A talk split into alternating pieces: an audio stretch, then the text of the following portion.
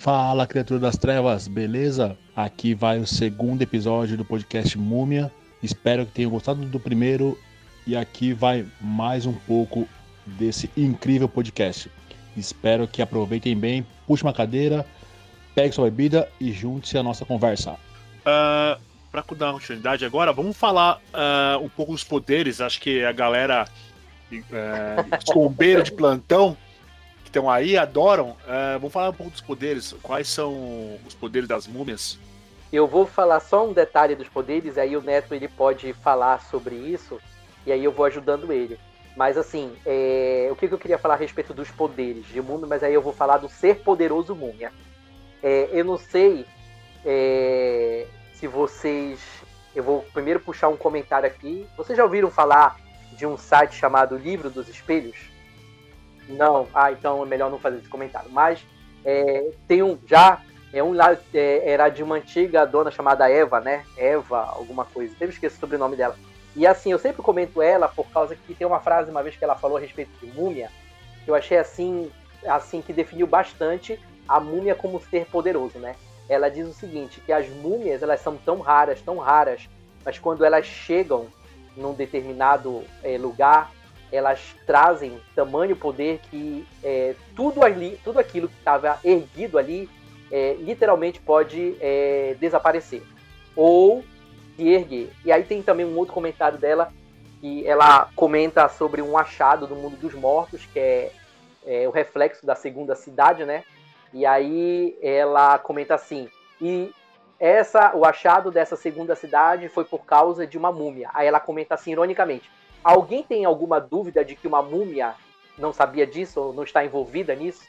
Então, assim, é só para trazer a questão agora de quem gosta de poder, de quem gosta de porrada, de quem gosta de combo. Múmia, ela realmente é um ser fragilizado como ser humano é, nos seus primeiros anos de vida. Mas assim como todos os seres sobrenaturais que venceram a morte, ou que tapearam a morte, né, criaram atalhos no caso de vampiro e outros seres sobrenaturais, elas vão ficando sim poderosas à medida que o tempo passa. É claro que isso é atrelado a uma, a uma característica de responsabilidade, que é o uso dos poderes. Agora, quando um ser sobrenatural, um inimigo, um adversário, seja ele quem for, ele está completamente alinhado para receber toda a carga que uma múmia consegue efetuar em termos de poderes, esse adversário ele tem que se preparar, porque ele realmente ele vai levar-lhe uma surra, né? em se tratando de múmias muito poderosas. E eu vou daqui, para mim encerrar minha fala, para passar para o Neto, um, um, exemplo.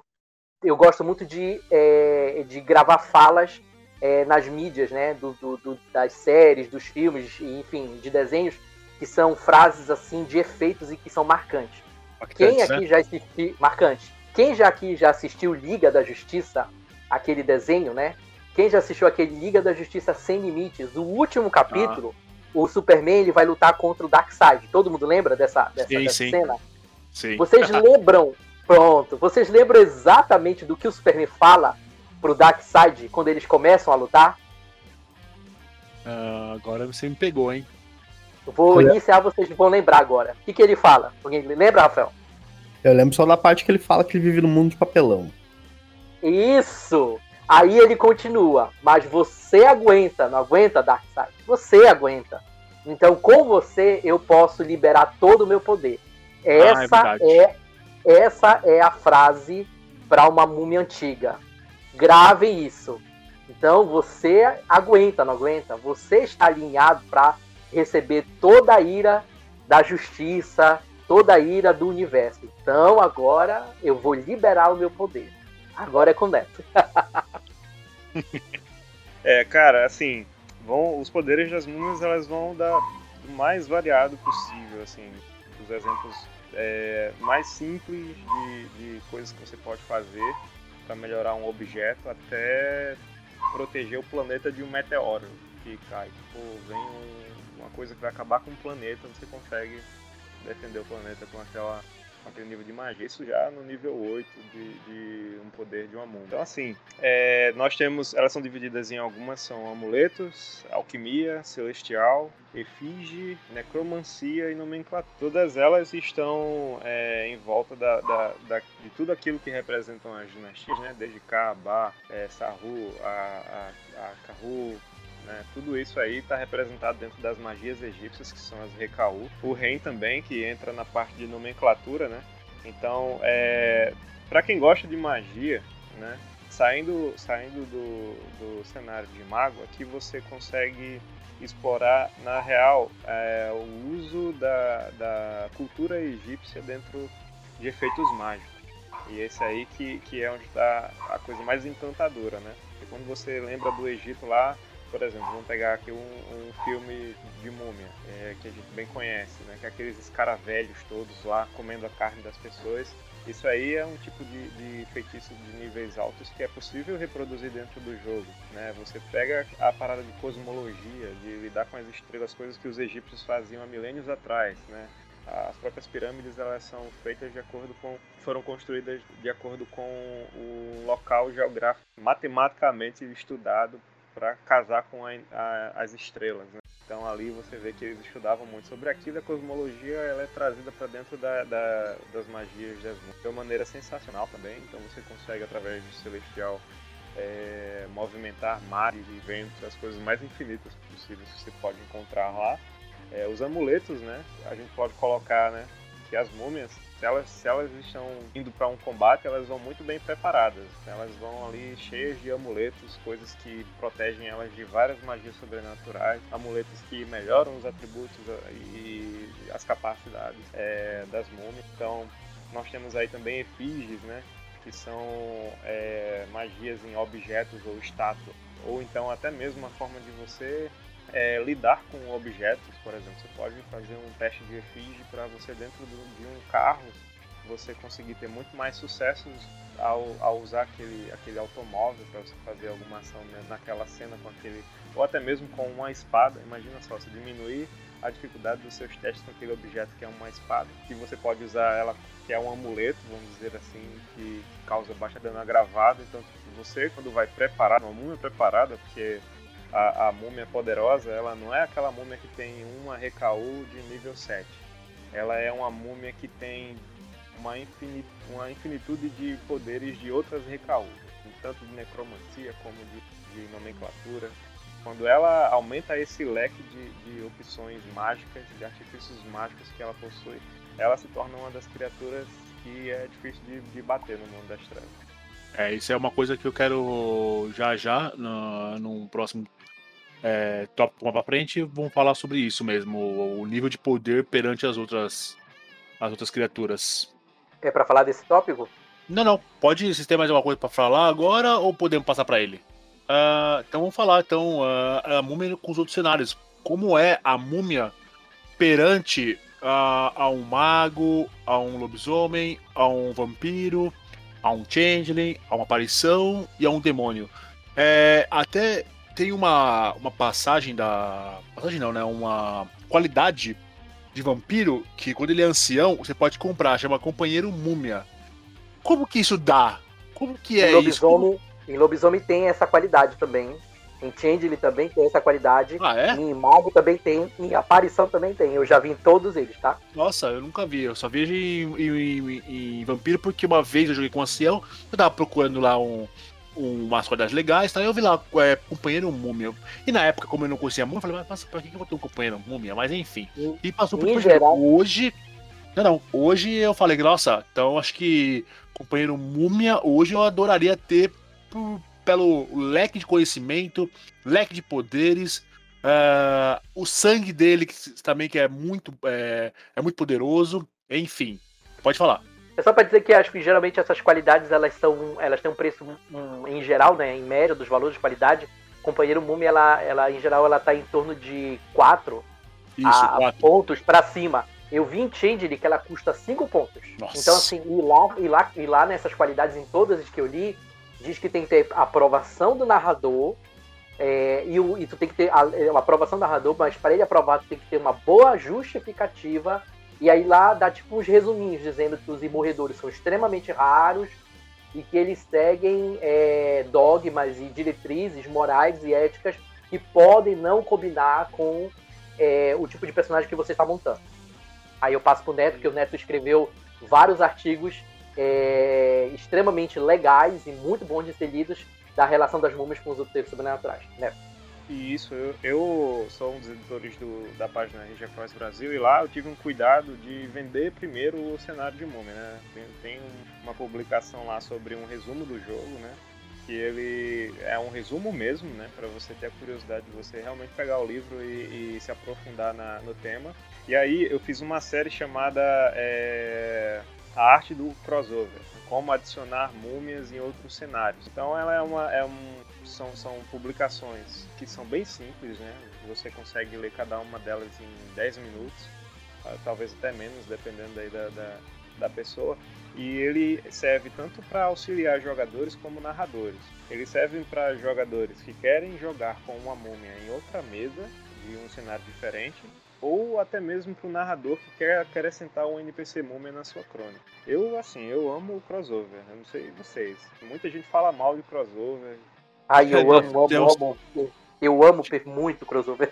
Tivemos é... um podcast que provavelmente já tá, já tá aí na, na, pra galera ouvir, sobre isso, sobre crossover. Tem uma parte 1 parte 2, que reuniu uma galera aí bacana para falar sobre crossovers. Alguns amam, alguns odeiam mas eu acho que todos chegaram numa conclusão que crossover só é legal pro mestre, pro mestre jogar na aventura, não para ter uma fada, um vampiro, um lobisomem, Isso. um mago, um, entendeu? Então assim, então é legal esse crossover para jogar, exemplo, vampiro. Ah, vamos jogar eles no, no, no, mundo das múmias, vamos ver qual é que é. Vamos jogar é, é, a múmia é, no, no sistema do, do lobisomem para ver o que acontece. Então acho que isso é bacana. É, aí já voltando para aquilo, né, eu convido a todos que, que vão ver esse podcast a abrir lá na página do Cross Brasil, tem essas publicações lá, elas são bem intuitivas, elas dão, é, elas falam qual que é o intuito de colocar uma múmia dentro de um, de um outro cenário, né? Qual que é a preocupação que, que precisa ter, porque o crossover legal não é aquele que você coloca simplesmente a criatura sobrenatural, porque ela não vem só um personagem, ela vem com a bagagem do cenário dela junto também. Sim, sim. Então é, é o tema que aquele personagem vai trazer, o que vai mudar o, o, a tua história do teu jogo. Então se você tem um jogo de intriga onde tá todo mundo querendo se matar, quando você coloca um jogador múmia na, na tua mesa ali, esse personagem múmia, ele com certeza ele vai tentar apaziguar aquela situação entre os vampiros e trazer eles para uma outra realidade. Então o tema do jogo ele vai ser completamente alterado por causa de um personagem só. Então esse é, é o principal, a, a, principal característica de crossover quando você coloca uma múmia. E aí lá tem um post só sobre múmias é, com vampiros, outro com lobisomens, outro com magos. Tem um outro que é sobre aparições, caçador e Changeling também. Então é uma publicação para os três. Tem uma que, que dá uma introdução sobre justamente isso que eu acabei de falar. Né, sobre qual é a preocupação de fazer um crossover entre com Múmia entre outras criaturas sobrenaturais. E aí que tá a, a, sacadinha. Sobre demônio, é um cenário difícil de fazer um crossover com qualquer outro, porque são, são criaturas um pouco, entre aspas, alienígenas, é, ainda mais com relação à moralidade das múmias, é bem difícil de, de fazer as duas andarem juntas, tá? É complicado. A não ser que seja uma coisa muito magnífica, assim, de você colocar é, demônios cientes, né, que tem um, nível, não de, de, vocês me lembrem agora, qual é aquele nível de tortura, não, como é? Aquele nível de 1 a 10. De tormento. Né? Tormento. tormento. É, se você tormento. pega um, um demônio desse que tem, sei lá, de tormento 1, 2, por aí e tal, e ele e ele é de uma facção que também é, auxilia mais essa parte dos humanos e não aquela que quer trazer o apocalipse para o mundo. Eu acho que, que, aí a gente já nefa bastante do, do, que seria uma criatura sobrenatural daquele cenário para poder é, casar com um pouquinho de, de múmia. Então é aí que, que foge um pouquinho da coisa, sabe? Há um tempo é. atrás, é, eu. Muito. Quando eu comecei a jogar Vampiro, é, tinha aquelas revistas. É, se não me engano, Dragão Brasil, né? E tinha várias coisas tal. E aí alguma, aparecia alguma coisa de lobisomem, aparecia alguma coisa tipo de demônio tal. E aí, quando eu tava fazendo uma, uma crônica, eu tava montando uma equipe. Nossa, eu fiz uma equipe Power Rangers pra jogar como ainda como vilões. É. Pra caçar. Pra jogar, olha só, olha, olha a gravidade que eu tava fazendo sem noção nenhuma. Eu botei. Eu ia fazer um grupo de caçadores que iam entrar para jogar com os meus jogadores, que ia ser. Ia ter um lobisomem, um vampiro, um mago e uma múmia. E um humano. Ia ser cinco contra os meus jogadores. E é claro que na época eu não sabia muita coisa, eu sabia só de vampiro e lobisomem, um pouquinho de caçador, mas não sabia nada desse, da múmia. Eu li alguma coisa por cima, mas falei, ah, vou jogar junto. Então, assim, eu ia fazer uma besteira tão grande que, baseado nisso que vocês falaram, nesse podcast inteiro, o que é uma múmia. É, eu não tinha noção do quão poderosa uma múmia é e o quão poderosa uh, ela pode ser e jogar ela sozinha em um, qualquer cenário, ela pode simplesmente acabar. Tipo, com multidões. Dependendo, é lógico, como vocês falaram, uma, uma múmia ser poderosa e ser bem antiga. Mas, olha só, é, acho que muita gente não sabia disso. Muita gente acha que olha para uma múmia e fala, ah, só, é só a volta, o poder dela é só voltar. E não é por aí.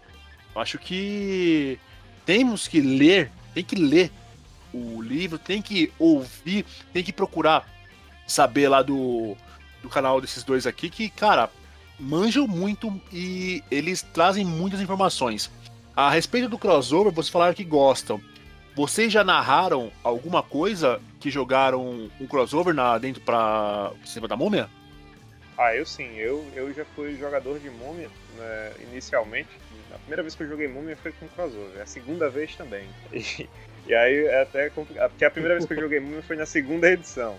E era tipo assim, eu fui, eu fui buscar aquela galera da praça lá que eu já tinha perdido há dois anos e nunca mais tinha visto, porque depois desse período aí, eu fui jogar coisas que me divertiam, porque eu achava o Mundo das Trevas uma parada muito intelectual, que eu precisava ter 80 reais, que naquela época o salário era 200 e pouco. Então, tipo, era quase metade do salário ali.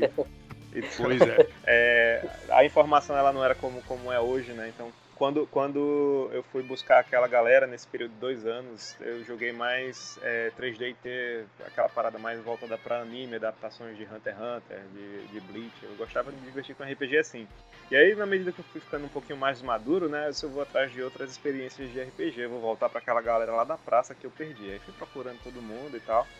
Acabei encontrando é, um deles, que narrava num bairro bem distante da, da, da, da, casa onde eu moro, do bairro onde eu moro, lá, aqui, lá em Natal, porque eu tô agora na Paraíba, falando da Paraíba.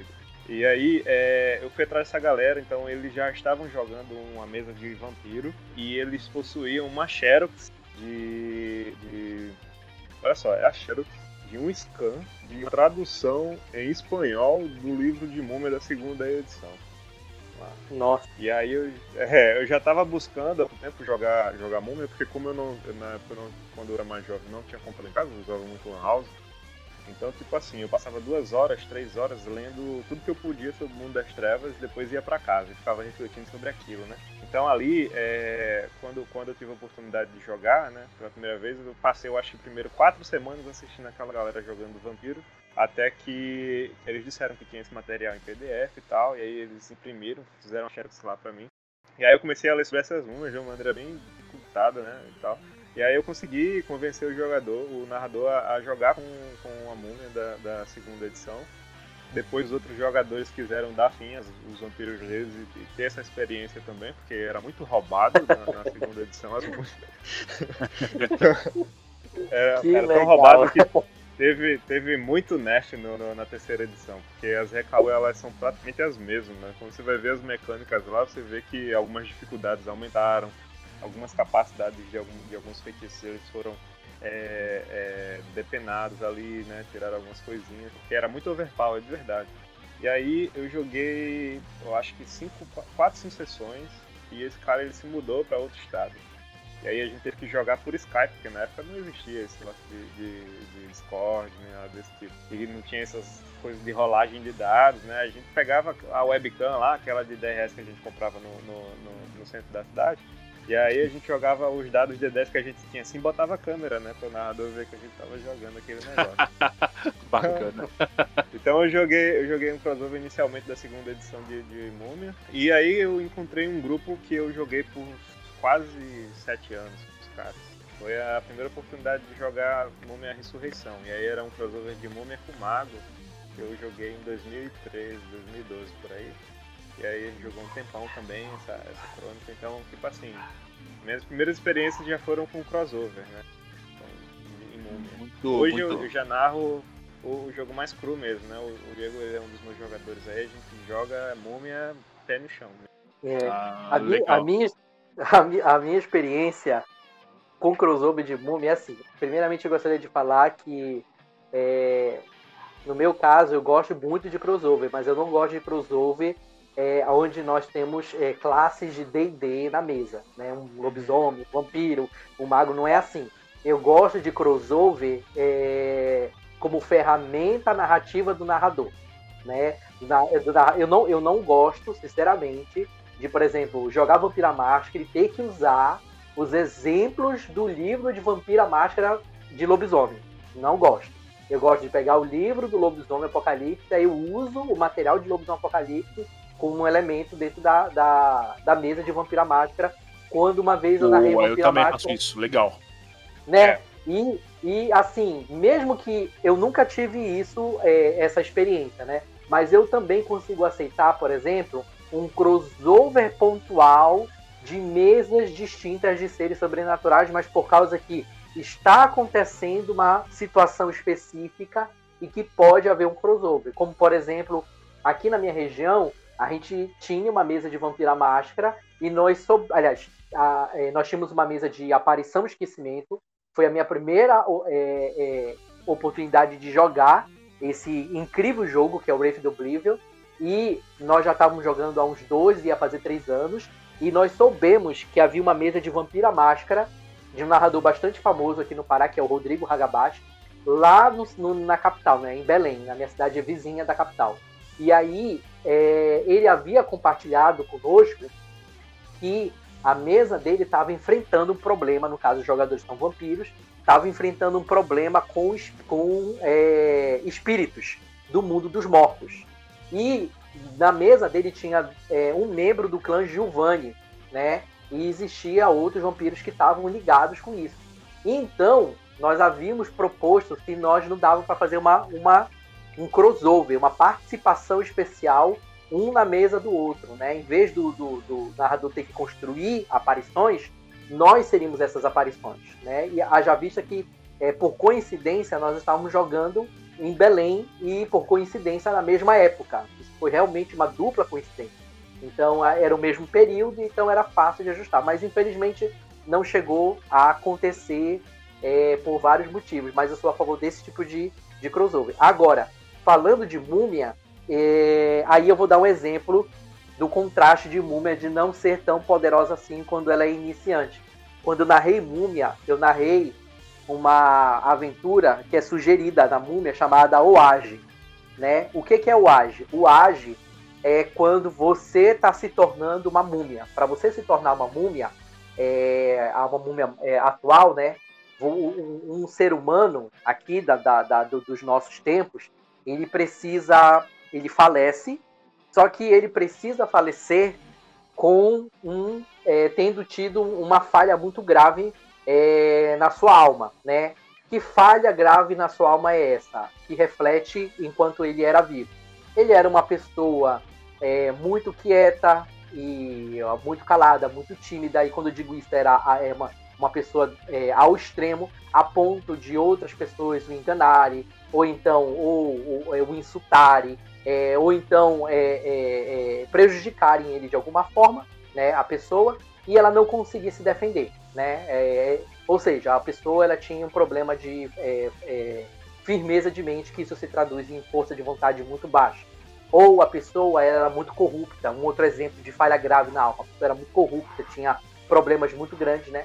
E aí é só um exemplo para que eu possa contextualizar. Então, eu narrei essa parte onde pessoa, as, os meus jogadores eles montaram primeiramente personagens mortais, aí eles faleceram nos primeiros capítulos da mesa e aí eles receberam a proposta do espírito egípcio complementar de se juntar a eles e eles se tornarem múmias. Só que quando esse processo começa, a, a, o personagem ele está falecido. Quando ele aceita essa união, ele é meio que entra em coma. E quem ajuda o, o, o, o cadáver a sair do túmulo é o espírito egípcio antigo. E ele levanta o cadáver, seja onde ele estiver no mundo, e ele precisa ir até as teias da fé, que é o Oriente Médio, aí é o Egito e os outros países, para poder receber o feitiço da vida. Ele tem 70 dias para chegar no Egito. Do contrário, o, o cadáver decompõe e aí o, o, tanto o espírito egípcio como a alma que aceitou, eles são mandados, digamos assim, um resumo para o oblívio, o esquecimento. E aí os meus jogadores narraram essa, jogaram essa parte chamada Oage, o nome desse, desse percurso até as terras da fé é chamado de Oage.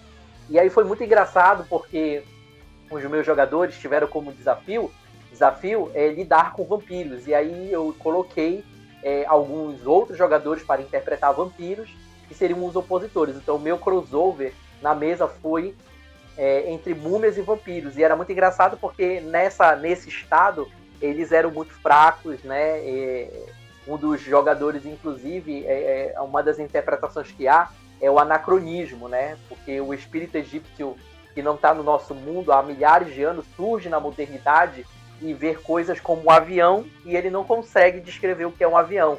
E aí é, um dos meus jogadores falou para outro assim, e aí o que é que você viu? Eu falei, ah, eu vi uma ave, uma ave de Ra e pela bunda dela as pessoas entram, sei lá.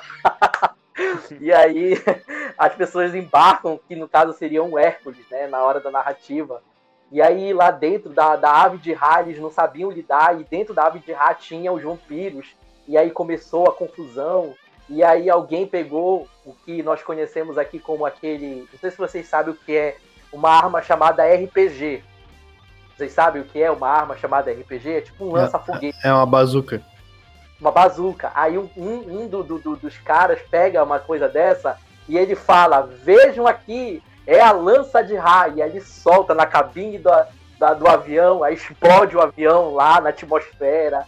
E aí os bichos morrem tudo. Então, assim, os vampiros, né? É, é, o elemento de vampiros com, com os meus jogadores foi muito engraçado e a gente percebe que as múmias, elas sim são seres poderosos, mas elas se tornam poderosas com o tempo, né? Lá no início elas não são tão poderosas assim, elas vão sim. adquirindo poderes aos poucos. É, como é, como já fala, realmente. É, bom, a conversa tá excelente, podia ficar aqui até amanhã, tem muito assunto, muito bacana. Acho que isso também deixa um gostinho na boca da galera para procurar vocês eh, no canal de vocês. É, vocês querem falar alguma coisa para a gente fechar o assunto? Querem dar uma dica para jogador como montar uma ficha inicial? Para narrador, como começar a narrar Múmia? Querem falar alguma coisa? Sim, claro. É, fazendo algumas considerações finais aqui, né? É, tem tem aquele, aqueles materiais que a gente já exemplificou aqui, né? Na página do Regia Cross Brasil lá tem, tem um resumo sobre o jogo, lá fala um pouquinho sobre é, como construir o personagem. Entretanto, a gente enfatizou bastante aqui sobre a leitura do livro, porque lá tem todos os pormenores de como criar uma, uma, uma mentir. E é diferente um pouco daquele 753, 1395 Lá tem uma dinâmica um pouquinho diferente, que é bem, bem legal, né? Tudo que a gente falou aqui repercute dentro da criação do personagem também. Sobre eh, considerações finais, eu acredito que procurar a gente lá no, na página do, do, do Muneu Brasil, que é um trabalho em conjunto que eu tenho com o Diego agora, que a gente tem uma mesa que, que é de múmia que se passa no Brasil. Então a gente está traduzindo, a gente tem material traduzido, a gente tem vários, muito conhecimento sobre o cenário, a gente compartilha com todo mundo lá, né? é, convidar todo mundo para assistir a nossa mesa, que, que, ocorre nos sábados, às 9, 9 e meia da noite, no servidor do Recanto das Trevas. Então tá todo mundo convidado para participar lá. E, cara, para quem ouviu a gente aqui até o fim, né? Acredito que, que para exemplificar bem sobre esse cenário de, de múmia, né? Eu acredito que é essa coisa do equilíbrio, né? Eu acredito que é aquilo que mais martela na, na nossa cabeça, que melhor vende o jogo, né?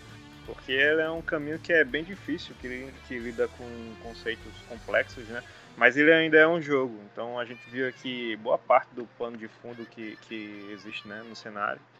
É, eu acho que todo mundo aqui recebeu algumas informações empolgantes sobre os tipos de, de múmias, né? E os incríveis poderes que elas empregam, porque você não vai estar preocupado em simplesmente matar um vampiro, você vai querer matar o Elísio inteiro. É, é, é disso que se trata. Então, é, válido, é, é válido acrescentar né, que as múmias elas recuperam Sekken muito mais rapidamente quando estão dentro da teia da fé e elas enfraquecem com o tempo quando não estão dentro dela, mas não, é, não, não obrigatoriamente elas têm que permanecer dentro das, das teias da fé para sempre. Inclusive, para sempre é uma palavra que para as múmias é uma palavra não existe normal, simples, entendeu? É... Porque a verdadeira imortalidade é representada por elas. Então acredito que é isso aí. Eu, eu finalizo por aqui, tudo certo, já. A minha, a minha dica vai para os jogadores quando vocês fizerem uma ficha de múmia, é, a minha dica, assim, profundamente lá do meu coração, é, esqueçam primeiramente a ficha, esqueçam as bolinhas, esqueçam o sistema. Eu aconselharia vocês a criarem um personagem, uma pessoa do mundo moderno, uma pessoa comum, como se fosse você mesmo. E aí você cria essa pessoa, não precisa ser uma coisa, um livro é, com 200 páginas da história da vida dela. Pode ser tudo resumido numa única folha, até na frente, até usando uma única frente de uma folha, com é, a data que ela nasceu, aonde que ela nasceu, é, descrições rápidas, físicas, mentais, sociais dela, o que ela gosta, o que ela não gosta, é, um pouco da vida, da infância dela, enfim, crie uma pessoa até a idade.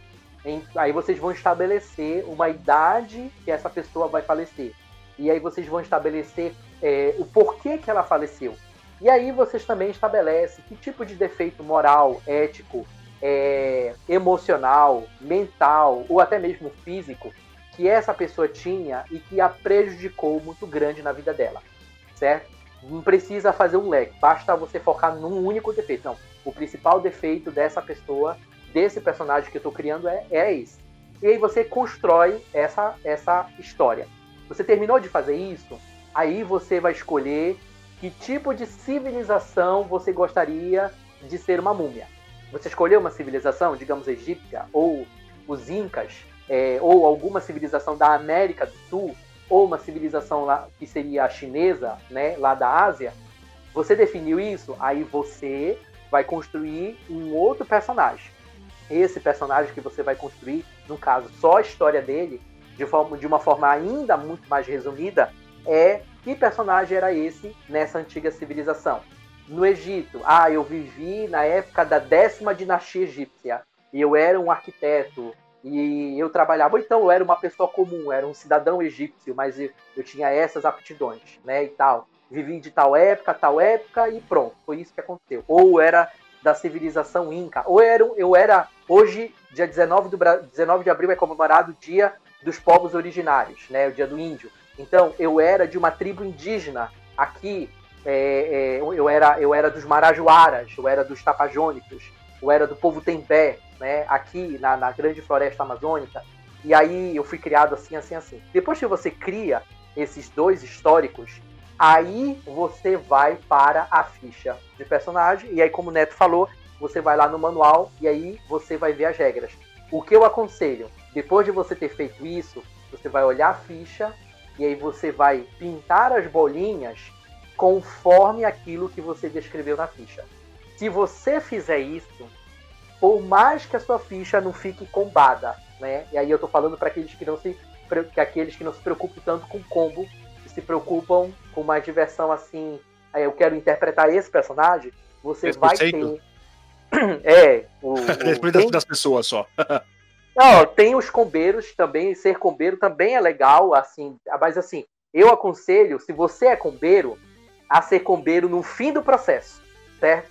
Porque quando você chegar no fim do processo, você vai fazer ajustes na ficha. Aí esses pequenos ajustes que você vai fazer, você pode falar, fazer lá um pouco de combo se você quiser. Mas se você for combeiro desde o início, quando você chegar no final de fazer a ficha de personagem, você ao interpretar ele durante a mesa, você talvez o abandone, porque você vai ver que tem certas coisas que não fazem muito sentido. E em Múmia, tudo ali na ficha tem que fazer um pouco de sentido, porque senão você não consegue avançar. Você não consegue ser uma múmia poderosa que você quer ser tanto. Porque a múmia, para ela ser poderosa, ela depende. É, o, o, as múmias, elas têm como característica central aquela barra é, da ética e moralidade delas. Todas elas têm essa barra. Só que cada civilização dá o seu nome, porque cada civilização tem a sua, a sua, a sua ética, a sua moral, a sua cultura. Mas o poder dela está centrado nessa barra. Se você não consegue aumentar essa barra, você não consegue ser uma múmia poderosa. E para aumentar ela, as coisas na sua ficha têm que fazer um pouco de sentido. Aí você vai ter uma múmia combeira, uma múmia porradeira, uma múmia muito poderosa, vai sair chegando do céu, soltando relâmpago em todo mundo. Parece um X-Men, mas isso aí é só uma brincadeira. E na verdade você vai fazer tudo isso com certa responsabilidade, claro, mas daquele jeitinho que a gente gosta de se divertir. Nossa, muito bacana. Acho que foi uma aula. Eu só dando um, um pitacozinho aqui. É, baseado no que você falou e o pouco que eu conheço de múmia, eu acho legal. É que ninguém faz isso e ninguém gosta de jogar assim. Porém, eu acho que o, o cenário ideal seria todo mundo começar com humano, ia passando, tal, sei lá, a primeira, a primeira sessão, no máximo a segunda. E aí, baseado no que fizerem, aí, ah, você vai ser múmia tal, você vai ser tal, você vai ser tal, você vai ser tal. Então é agora vamos, cara. É vamos, fazer, vamos fazer assim. Agora vocês vão fazer a ficha baseado nisso. Você fez tudo isso aqui, então você vai ser essa múmia, então você faz a sua ficha nessa múmia. Ponto. O narrador vai olhar para você e falar: Nossa, você fez isso, isso, isso, então você vai ser isso. Isso seria bacana.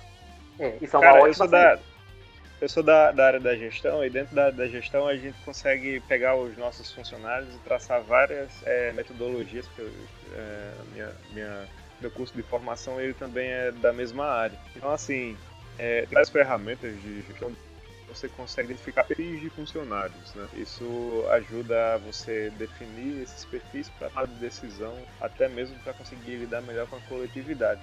Então, assim, tem como fazer é, algumas dessas ferramentas de gestão e determinar qual que é o amentir que o cara seria.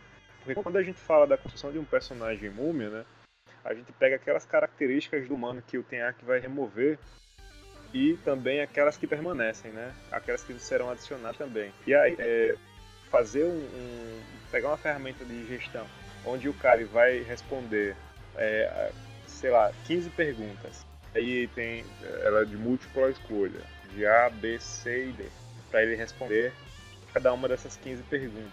E aí no final, se for mais A, se for mais B, se for mais C ou se for mais D, você já sabe qual que é o perfil daquele cara para dizer qual que é dinastia do personagem dele, sacou? Aham. Uhum. É, aí, mas é pra isso tem que conhecer bem também o, cada, a, o sistema, a lore. E aí eu já não faria isso porque eu não ia manjar tanto. Mas é uma boa saída também, essa é legal. Mas é isso aí, né, galera? É... Nossa, muito obrigado por tudo aí. Obrigado por ter aparecido. Obrigado por essa aula. Nossa, tipo, eu fiquei aqui só ouvindo, aprendendo várias anotações aqui. Já sei como o Neto vai fazer na aventura dele, ou o Diego, não sei quem vai fazer a aventura. Uh, então, assim, já sei como mais ou menos eles querem, então já tô é, escrevendo tudo aqui. Mas muito obrigado. Uh, acho que a galera que curte e quer conhecer mais o sistema, acho que adorou. Vão procurar vocês. É, vamos começar pelo Diego. Diego Trindade, aonde a galera pode te encontrar? Bom, elas podem me encontrar no meu perfil mesmo, né? No Facebook, Diego Trindade. Quando você coloca lá no Facebook, tem poucos pelo menos que aparecem, mas. É... Ou, na verdade, você pode procurar é melhor ainda, é, a página do Múmia Brasil, né? Ou o grupo Múmia Brasil. Só digitar no, no Facebook Múmia Brasil, eu estou lá no grupo do Múmia, você pede para ser adicionado, pode fazer uma pergunta lá, né? Eu também sou membro da Brasil in the Darkness, né? Membro da equipe. E aí você também pode me achar lá na Brasil in the Darkness. É, eu sou um dos membros da equipe e aí se você fizer uma pergunta lá, eu também vou poder te responder. Ah, legal. É, Neta Surk, onde a galera pode te encontrar? Perfeito, o meu nome é ainda mais incomum, né? Quem colocar essa coisa esquisita lá no Facebook vai me encontrar com certeza. Então, é, além disso, eu gostaria até de, de pedir um favor. Você deixar aí na, o link das, daquele nosso grupo. Com certeza, vai estar tá sim, com certeza. Essa semana nós criamos um. Semana passada, nós criamos um grupo de múmia, que é até o Cidade Cruz, né? Aham, tô, tô lá. E lá a gente, a gente discute 24 horas sobre múmia lá, então todo mundo tá bem-vindo a chegar lá, procurar um Até mesmo narrar, pra jogar, ver o que é que tá rolando. Até pra tirar dúvidas, quer ser narrador, quer ser jogador de múmia em outro cenário. Chega e fala com a gente que tá tudo certo. É, além do WhatsApp, você pode deixar o link na descrição.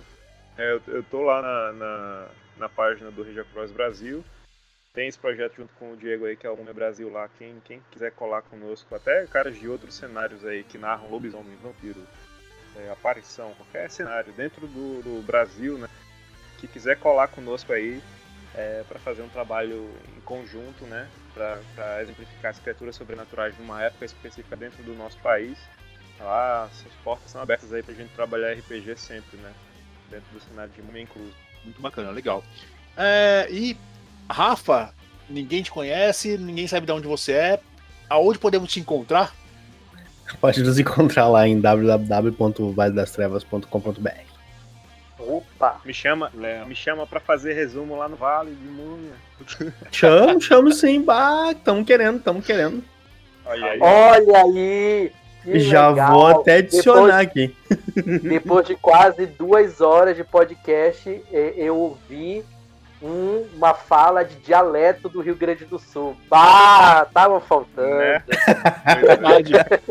E mais uma conterrânea do Rafa, uh, aonde podemos te encontrar, Morrigan? Ela também é do Rio Grande do Sul? Sim. Sim. Opa, bacana. Matei com orgulho. Uh, Olha. Eu tô junto com o Rafa no Vale. Tô encabeçando Pensando em RPG. E faço as aparições no Amarelo Carmesim e vou ajudando quem for chamando. Estamos aí. Ah, muito bacana. A Morgan, tipo, é a, é a flor que nos. que faz o, o nosso. É, como pode dizer? A melhorar o nosso ambiente. É a única mulher no meio de vários homens. Poxa, dá pra que trazer triste, aí né? mais, né? Mas tem como trazer, tem um terreno fértil. Temos muito espaço para as mulheres. Sim, claro. Acho que as mulheres estão ganhando mais espaço, as mulheres estão entrando mais agora no RPG, isso é muito bacana. Eu acho que o RPG tem que ser isso, é, de inclusivo mesmo. E eu tô gostando que até participei de algumas narrativas de mulheres. Então, mulheres, por favor, narrem mais, joguem mais, que queremos vocês nas nossas mesas. Tá bom? Galera, muito obrigado, valeu por tudo, obrigado por aparecerem, obrigado por essa aula imensa. Eu fiquei de boca aberta, a Morgan também comentou aqui, nos falou que também tá de boca aberta, adorou vocês aqui. Então, galera, muito obrigado mesmo e quiser as portas daqui do Meia da 10 está aberto para vocês sempre que quiserem aparecer, beleza? Obrigado, Rui. Tamo obrigado junto. pela oportunidade. Um abraço. Mega ah, abraço. Obrigado a todos. Galera, valeu, obrigado. Bom podcast aí para vocês que estão ouvindo. E é isso aí, valeu, tchau.